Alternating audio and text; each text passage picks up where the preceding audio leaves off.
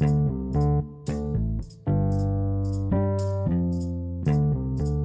シンマンチャンネル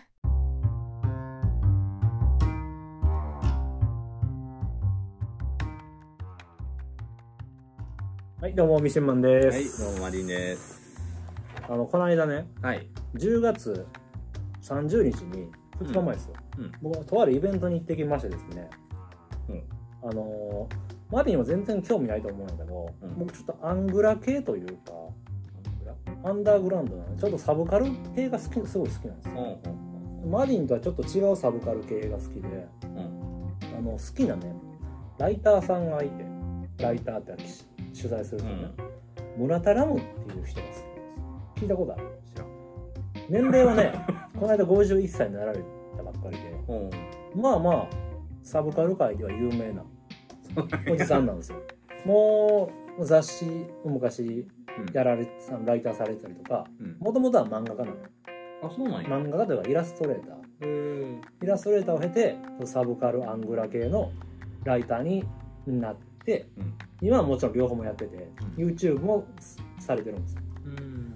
で、まあその人が、あのー得意分野っていうのがですね、うん。もちろん、まあサブカルなんで、富士の樹海の死体探しとかね、あ とか、えーまあ、えー丸棒系の人らの取材とか、ー。半半丸の人らのね、うん。半シャシャとかね、うん。とか、まあ、えっ、と、西成のあの界隈で、えー活躍してる人らの取材とか、東京の歌舞伎町の潜入捜査とか、とか、精神病院の潜入捜査とかね、いろいろやってる人なんよその、人間の暗部っていうのかな、ちょっとこう、ダーティーな部分、うん。やっぱ興味すっごい昔からあって、そういうサブカルゲーム雑誌もめちゃくちゃ読んでたんよ。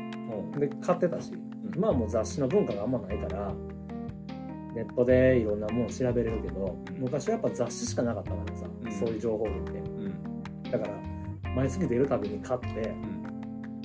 まあ、怪しい写真をね、阪急電車とか乗りながらうん読んでたんだけど、で、その人の、その村田ラムっていう人も、もちろん知ってたから、うん。で、ここ数年、そういう、コロナ以降ぐらいからかな、特に YouTube がすごい活躍、あの、有名になってきて、うん。でその人も YouTube やり始めてて、うん。いろんなそのオカルトとかサブカル系の人とコラボでやったりとかうん。やってはって、で、ここ1年か2年ぐらいで、その村田ラムさんも個人のチャンネルを立ち上げはって。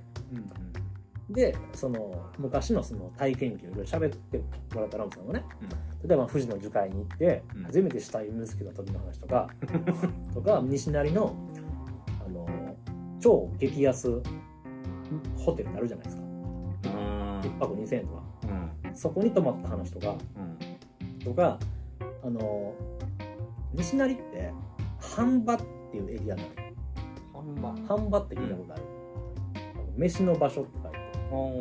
要はその半場って書いてそこで寝泊まりも監視宿泊施設があってご飯も出ますとうん。で仕事はあのーまあ建築現場とかね解体現場とかに行かされんねうん。んで朝の6時とか6時半ぐらいに、まあ、怪しい人が来て「はいどこどこの現場何人?」みたいな感じでうん。集合かけられで早いもん順でその軽トラとかに乗ってそこの現場に連れていかれるー。それが半場なんだけどへでその人のイベントがこの間あの大阪の、えっと、添右衛門町うん。であってうん。トークライブイベントみたいなのがあってうん。でそこに行ってみたんですよでその村田ラムって、まあ、実物見たことないでしょない。このおじさん。でこれがその YouTube に出てくるパンダのダン君っていう設定の設定とか。キャラクターなんですよ。そう。でずーっと3時間ぐらい喋ってくれてたのかないろいろ。ビール？ビール。ビール4杯ぐらい差し入れてそう。行ってきたんですよ。うん。でねやっぱりこうこれは配信がないからうん。オフラインのイベントやからいろいろその YouTube 上ではうん。カットされてるとかねうん。バンされてる話をしてくれてでこの後ろにモニターがあんねんけど、うん。ここにこの富士の樹海でねうん。見つけた死体とかの写真を載せてくれたの。ほそう。はあでしょ。うはで結構ねお客さんも40人ぐらいいたのかな半分ぐらい女性なのよそうなんや。ほんまにねこのビッグモニターにビッグスクリーンに死体ドンすごいな。首吊りよ。あ首吊りなんや。樹海ほんまにおおこんな感じなんや。そう。ほんまにねそのその写真撮ってないんだけど、首つってるからさ、首が伸びてくるあでこう胴体の力がなくなるからさほんほんまこんな感じで伸びてきて、まだ顔も残ってんの。徐々にこう朽ち果てていってる途中やってんけどほん。まにこう唾液も出るしうん。涙も出てんねんけどほんまにうわーみたいな。で写真撮ったって。うわーなんかなんかね、まあ、怖いのもあんねんけどなんかこうなんて言ったらいいのかな。あこんな感じなんや。ちょっとこう冷静な。実際その場見たら結構冷静になるやろうね。うん。でその何人かそのこの村田ラムさんとうん。友達とうん。その雑誌の、えー編集者何人かで行ったら、やっぱりね雑誌の編集者はめちゃくちゃビビんでうわーみたいな。でもこのララムさんと友達と今日慣れてるからうん。うわいたいたみたいな感じでパン食べながらこうやって見たりとか してんのそう。あ YouTube を見てたらうん。あこの話そういうことやったんかって話もいっぱいされててでこの村田ラムさんが昔精神病棟に体験して入ったら、まあ、抜け出せなかったことがあったんよいっぱい抜け出せなかった。そうあの精神病棟って、まあ、今はもう多少マシやけど入れられたらもう入帰ってこれへんって言われてて。なんでかっていうと一応頭おかしい認定されてる人は行くからだからこう暴れたりとかね規制を発したりせんようにその薬を飲まされるわけよ薬飲まされるともうポーンってなるのよ。もう無気力人間に。でラムさんは別に演じていってるから正常なわけよ。で「はいお薬飲みましょうね」飲まされたら正常な人間はここでポーンってなるらしいよ。本当に考えられんくなるよね。そう数時間このままらしい。あでもね抜け出せんくそれでのでもう無気力状態になってしまってうん全くもう抵抗もできなくなるね。んだん。だん。自分ってこんな人間やったかなみたいになっていく ほんでほんであのその雑誌の企画で行ってるからうん。雑誌の編集者も困ってうん。あのこれ病院に問い合わせてもいやもう彼は危ないんでしばらくここで管理しますってなったからほんまにこれは事件になりそうやと思って どうしようもねこれ村田ラムさんのうん。お父さんがも元ラムさんが若い時の話だけど、うん。ラムさんのお父さんが病院に行って、職員をボコボコにして ラムさんを引っ張り出して生還させたって話があって。それだけで事件そう。ほんでこれはどこどこの病院やったんですよみたいな実名で言ってくれてええー、そんなとこやったんや。みたいなと東京なんやけどね。うんそう。いろんな話をしてくれてすごいわ。こういう人は、よく生きてるなっていうぐらい。ほんまに。で今この人はうん。東京にも家があって、うん。西成にも家があるの。あそうなんや。最近シェアハウスみたいなのでうん。住んでんねん。西成のど真ん中に。あのね1階が料理屋さんやったで隣も料理屋さんでベトナム人がいっぱい住んでるシェアハウスにこの人も住んでる。だから あのまあ割割かし粗悪な環境なんだけど家賃が2万3000円とからしくてね。でそれなりに綺麗な部屋。なのでキッチンもしあの共同であってトイレもあんねんけど寝る時電気消したら寝られへんらしい。寝られへん。そう。寝てられへん。正解は。正確に言うと。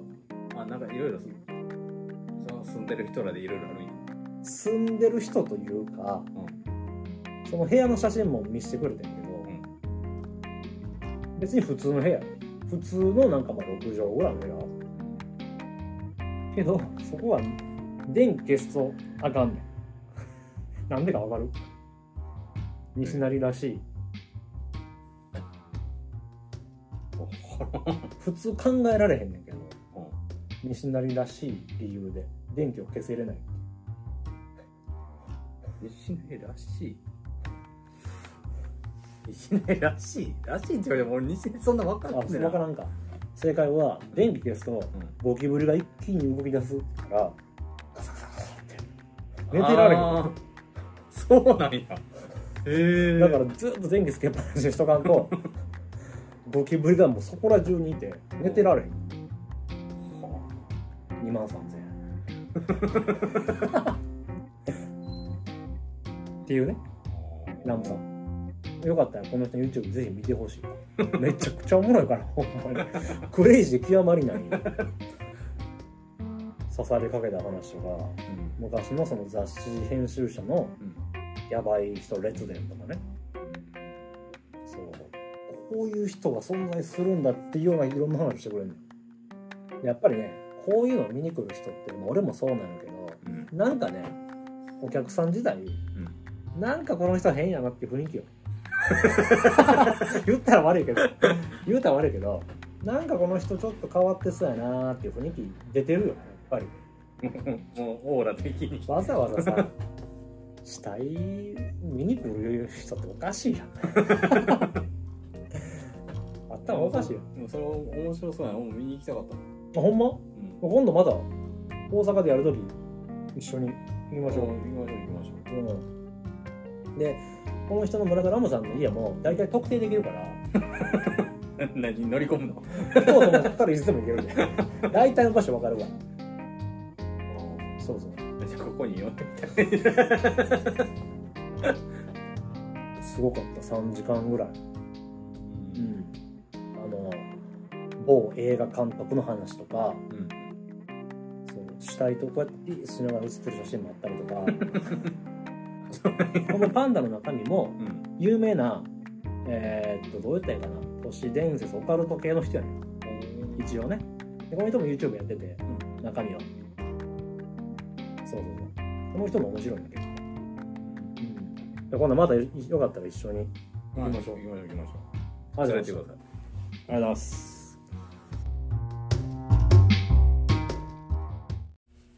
皆様お聴きいただきありがとうございました。